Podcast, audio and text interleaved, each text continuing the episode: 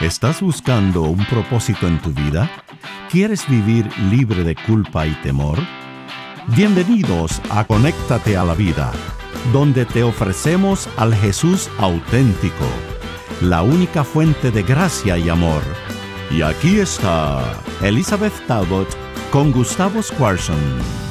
Hola, bienvenidos a Conéctate a la Vida. Estamos en una travesía en el Éxodo, aprendiendo verdades bíblicas que te ayudarán para los desafíos de la vida diaria. Eh, mi nombre es Gustavo Squarson. Y el mío es Elizabeth Talbot y me encanta este tema porque acá los vemos cruzando el Mar Rojo y, Uh. y en respuesta a lo que pasó, una canción exuberante que le sale así de respuesta, ¿no? Sí, Eh, sí, ¿alguna una alegría tuviste- total. ¿Alguna vez tuviste esa clase de alegría tan grande que no sabes qué hacer y que te pones a cantar o a saltar o algo así? Bueno, creo que la tuve dos veces en la vida, que fueron cuando nacieron mis dos hijos, ¿no? Cuando, Ah. viene, cuando viene el doctor y te dice, salió bien. Todo, Eh, eh, ah, eh, no, la primera es varoncito, la segunda es nena. Sí. Te pusiste a gritar, a Ah, en el, en pasillo te vuelve loco, la gente sí, te sí, mira y dice, ¿qué le pasa a ¿Qué le este? pasa? Y la celebración es tan Claro, grande. vos- todo el mundo que pasaba lo agarraba, lo besaba. ¡Soy papá! ¡Soy papá! Es una nena, es una nena. La enfermera te mira como diciendo, este debe ser ¿viste? primerizo porque... Pero no, pero no, no, es una sensación Espectacular espectacular.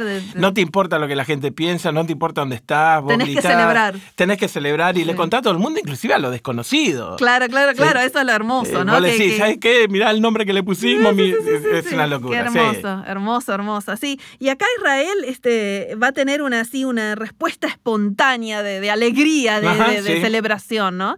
Así que eh, el programa anterior lo dejamos eh, a Israel cruzando, Cruzando.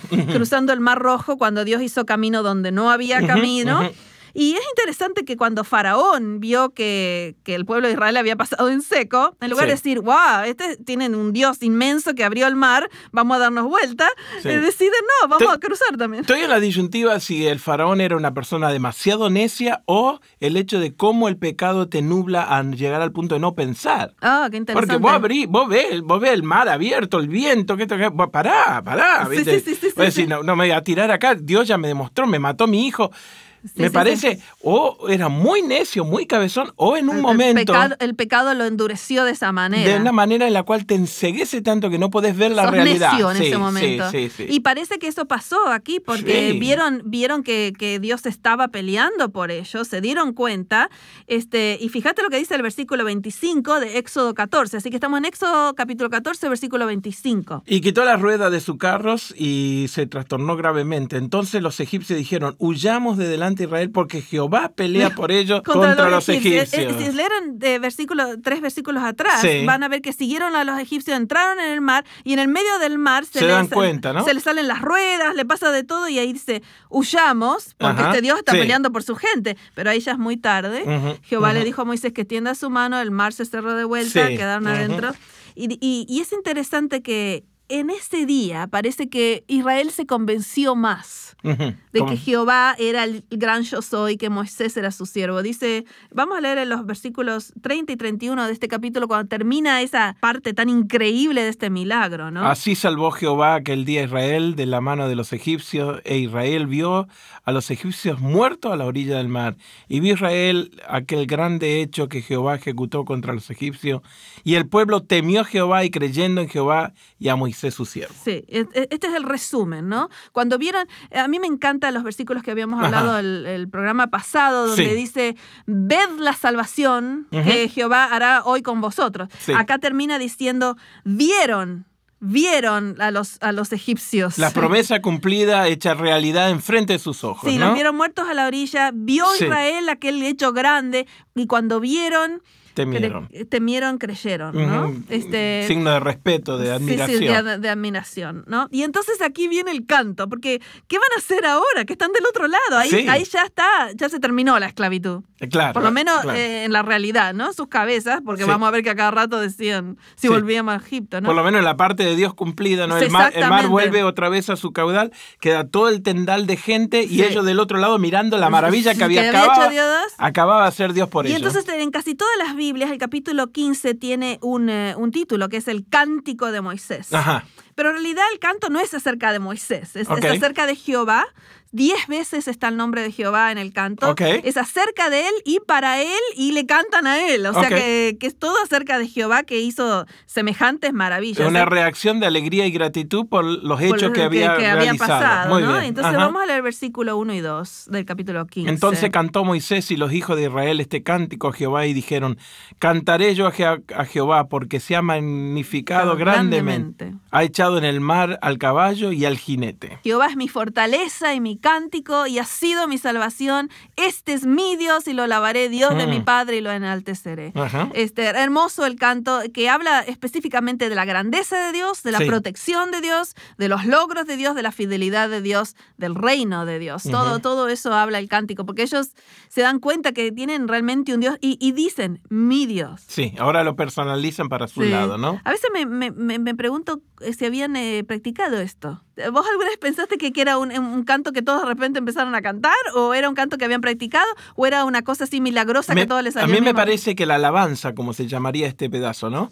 La alabanza es el resultado natural de ver las maravillas de Dios. De maravilla Y cuando Dios. todos pasamos por momentos sin salida y Dios se manifiesta, me parece que la todos- voz es unísona, ¿no? Qué, qué hermoso, Sí. sí, sí, que, que cuando abrimos eh, eh, la boca para cantar eh, las maravillas que ha hecho Dios por nosotros, Sí, ¿no? sí. Y cuán importante es eso, porque a veces nos olvidamos de festejar, pero hay que festejar y celebrar porque eso nos queda para la próxima vez que Y necesites es, un... y es terapéutico, porque dicen los psicólogos que la gente que canta, que alaba, que lo expresa en una forma audible y musical, tiene una sanidad mucho mayor que eh, cualquier otro tipo de persona. Exactamente. Y a la próxima vez que estés en un lugar sin salida, te vas a acordar de aquella celebración y vas a decir, otra vez lo va a hacer para mí. Claro, bebé". claro, claro. A mí me gustan muchas palabras, como les dije, dice diez veces este, el nombre de Jehová. De Jehová. Pero hay una palabra que, que quiero... ¿Cuál es?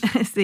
Es el, el versículo 13. Y si lo lees, después de- les digo la palabra. Condujiste en tu misericordia a este pueblo que redimiste, lo llevaste con tu poder a tu santa morada. Sí, acuérdense que están en camino a la tierra prometida, Sí, ¿no?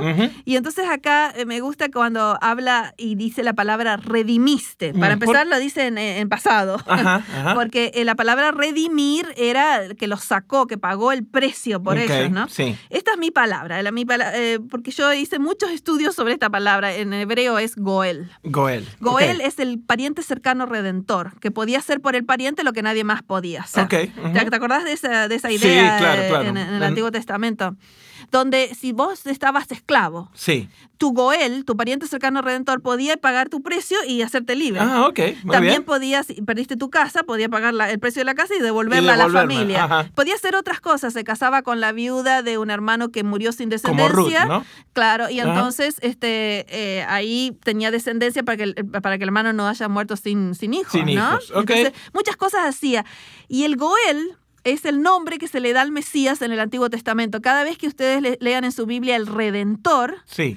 en realidad es Goel, es el pariente Ah, cercano de Redentor que iba a venir. Porque cuando Dios nos hizo a su imagen, Sí. se obligó a redimirnos porque somos su pariente más cercano, porque Él, él es nuestro pariente más cercano, Y porque estamos hechos a su imagen. Y el único que puede hacerlo. ¿no es El cierto? único que puede hacerlo. Entonces Jesús vendría a pagar nuestro precio para que no seamos más esclavos No. al pecado, eh, iba a comprar nuestra tierra otra vez. Este, Recuperar lo que perdimos, Exact- restaurar exacto, nuestra exacto. vida. Ok. Por eso me encantan todos los versículos que usan esta palabra Goel, Mm, redimiste. Por sí. ejemplo, Isaías 43.1. No temas porque yo te redimí, Redimí. te puse nombre, mío eres tú. Mm, Ese versículo está en la, en la tumba de mis padres. ok. No temas porque yo te redimí, te puse nombre, mío eres tú. Tú. Así lindo, que poder estar en paz que tenés un redentor, un pariente cercano que hizo por ti lo que Lo que nadie más podía hacer. nadie Sí. más podía hacer. Sí. No, me encanta, me encanta esa palabra. Sí. Bueno, entonces eh, termina esta canción y hay una, una parte interesante que me encanta, que me parece que mucha gente le, le va a gustar. Es A ver. Versículos, versículo 20. Eh, eh, Lee la primer parte nomás. Y María, la profetisa hermana de Aarón, tomó un pandero en su mano. Yo digo, ¿y quién se le ocurre poner un pandero en el bolso que va a cruzar el desierto? A las mujeres. claro. ¿A quién más? A las mujeres. Seguro que en la cartera de María había pandero. Venía todo. Había flauta, había arpa. Ya venía preparada. Sí, sí, pero esto es lo que me No, resulta sí. interesante. Cuando Sí. uno dice, voy a cruzar el desierto, voy a poner un par de sandalias, o de un abrigo quizás para las noches frías. Ah, sí, voy a poner un pandero. Por la duda. ¿Por las dudas qué? Y, esa- y ese es el punto. Claro. O sea que eh, eh, María estaba esperando que Dios se manifieste tan maravillosamente, Ajá. iba a necesitar un instrumento para festejar. Me parece fantástica la idea, porque es como cuando vos decís voy a orar por lluvia y agarrar el paraguas. Claro, ¿Viste? qué hermoso, entonces me vos- gusta esa idea. Vos salís afuera y vos decís, ah, estoy orando por lluvia, y te vas sin el paraguas, significa no tener fe. A mí me parece que la alabanza es mucho más que una canción. La alabanza, Mm. viste, condiciona el corazón humano para reconocer de que Dios está obrando. Claro. Y nosotros lo hacemos poco. Así que la próxima, es- en el próximo mar que te encuentres que no lo puedas cruzar, alaba, Sí. porque el Señor está a punto de hacer una maravilla. Exacto, exacto. Y, es, y ese es el desafío, empezar a tocar el pandero del otro lado antes de cruzar el mar, ¿no? Sí. Y entonces vamos a leer los versículos 20 y 21 seguidos. Y María la profetisa, hermana de Aarón, tomó el pandero en su mano y todas las mujeres salieron en pos de ella con pandero y danza. Y María les respondía, Cantad a Jehová porque en extremo se ha engrandecido, ha echado al mar el caballo y, al jinete.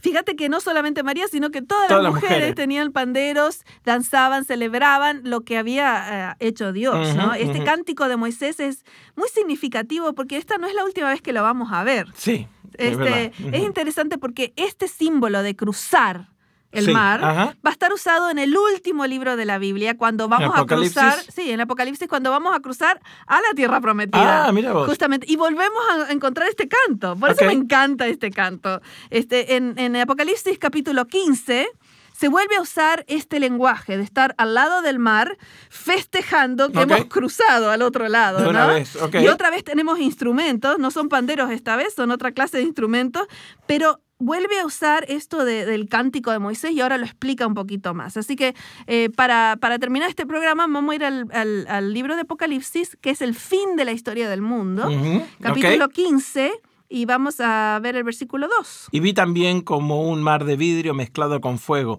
y a los que habían alcanzado la victoria sobre la bestia y su imagen y la marca y el número de Su nombre, en pie sobre el mar de vidrio con, las arpas, de Dios. Tienen un instrumento, están por festejar. Y fíjate lo que cantan, versículo 3. Y cantan el cántico de Moisés, siervo de Dios, el cántico del Cordero, diciendo... Ah, Espera, espera, espera. ¿Ves que ahí lo que hace dice, Sí, eh, cantan el cántico de Moisés, que de Ajá. paso es el cántico del Cordero. wow. Ahí, ahí lo pone junto, Hay una diciendo, conexión. sí, diciendo, ¿se acuerdan de aquel canto que cantaron Ajá. en el Éxodo? Ajá. Bueno, es el canto del Cordero porque aquello era un símbolo de lo que, que Dios iba a hacer un camino donde no había camino. Mm. Y estamos celebrando las maravillosas obras que hizo al llevarnos a la tierra prometida. Ajá. Y entonces dice ahí, eh, lee, el- lee el versículo 3 entero. Y cantan el cántico de Moisés, servido de Dios, el cántico del Cordero, diciendo, grande y maravillosas son tus obras. Señor Dios Todopoderoso, justo y verdadero son tus caminos. Rey etcétera, de los santos, sí. Y aquí están cantando, celebrando que hemos cruzado a la tierra prometida. Que hemos llegado. Este, y, y que el cántico de Moisés de aquel tiempo del Éxodo ahora es el cántico del Del Cordero, porque entendimos que Dios hizo un camino donde no había camino. Así que si Dios está haciendo un camino donde no lo hay, canta, alaba, porque Sí, el Señor es. ah, sigue haciendo grandes Sí, maravillas. así es. Y entonces, eh, eh, eh, esto es el desafío. Este, a veces nos enfrentamos a un mar de situaciones que no Ujú, sabemos cómo va a ser. Dios camino. Eh, ¿Qué te parece si empezamos a tocar el bandero antes de cruzar? ¿Qué te Ujú. parece ese desafío? Me parece que la fe es lo que te hace tocar el pandero, estar preparado, llevar el paraguas antes que llueva. Si vivís con la expectativa de sabiendo y entendiendo de que Dios es suficiente y está obrando, inclusive cuando vos no ves la salida. Exactamente. Y entonces ese va a ser el desafío que tenemos hoy. Si estás en una situación de imposibilidades, sabiendo que Dios se, se especializa en resolver eh, imposibilidades, acuérdate que nos dijo cómo termina esta historia. Que ya puedes empezar a cantar, ya puedes empezar a celebrar, porque en realidad ya sabes cómo termina la historia. Cruzarás a la tierra prometida, porque en la cruz Dios hizo un camino donde no había camino. Así que el desafío es toma tu pandero en este momento en tus manos y empieza a alabar a Dios, porque grandes y maravillosas son sus obras. Gracias por acompañarnos en Conéctate a la Vida. Para devocionales, videos, libros en audio y mucho más, te invitamos a que bajes nuestra aplicación Jesús 101 y que visites nuestro sitio de internet jesús101.tv. Nuevamente, jesús101.tv.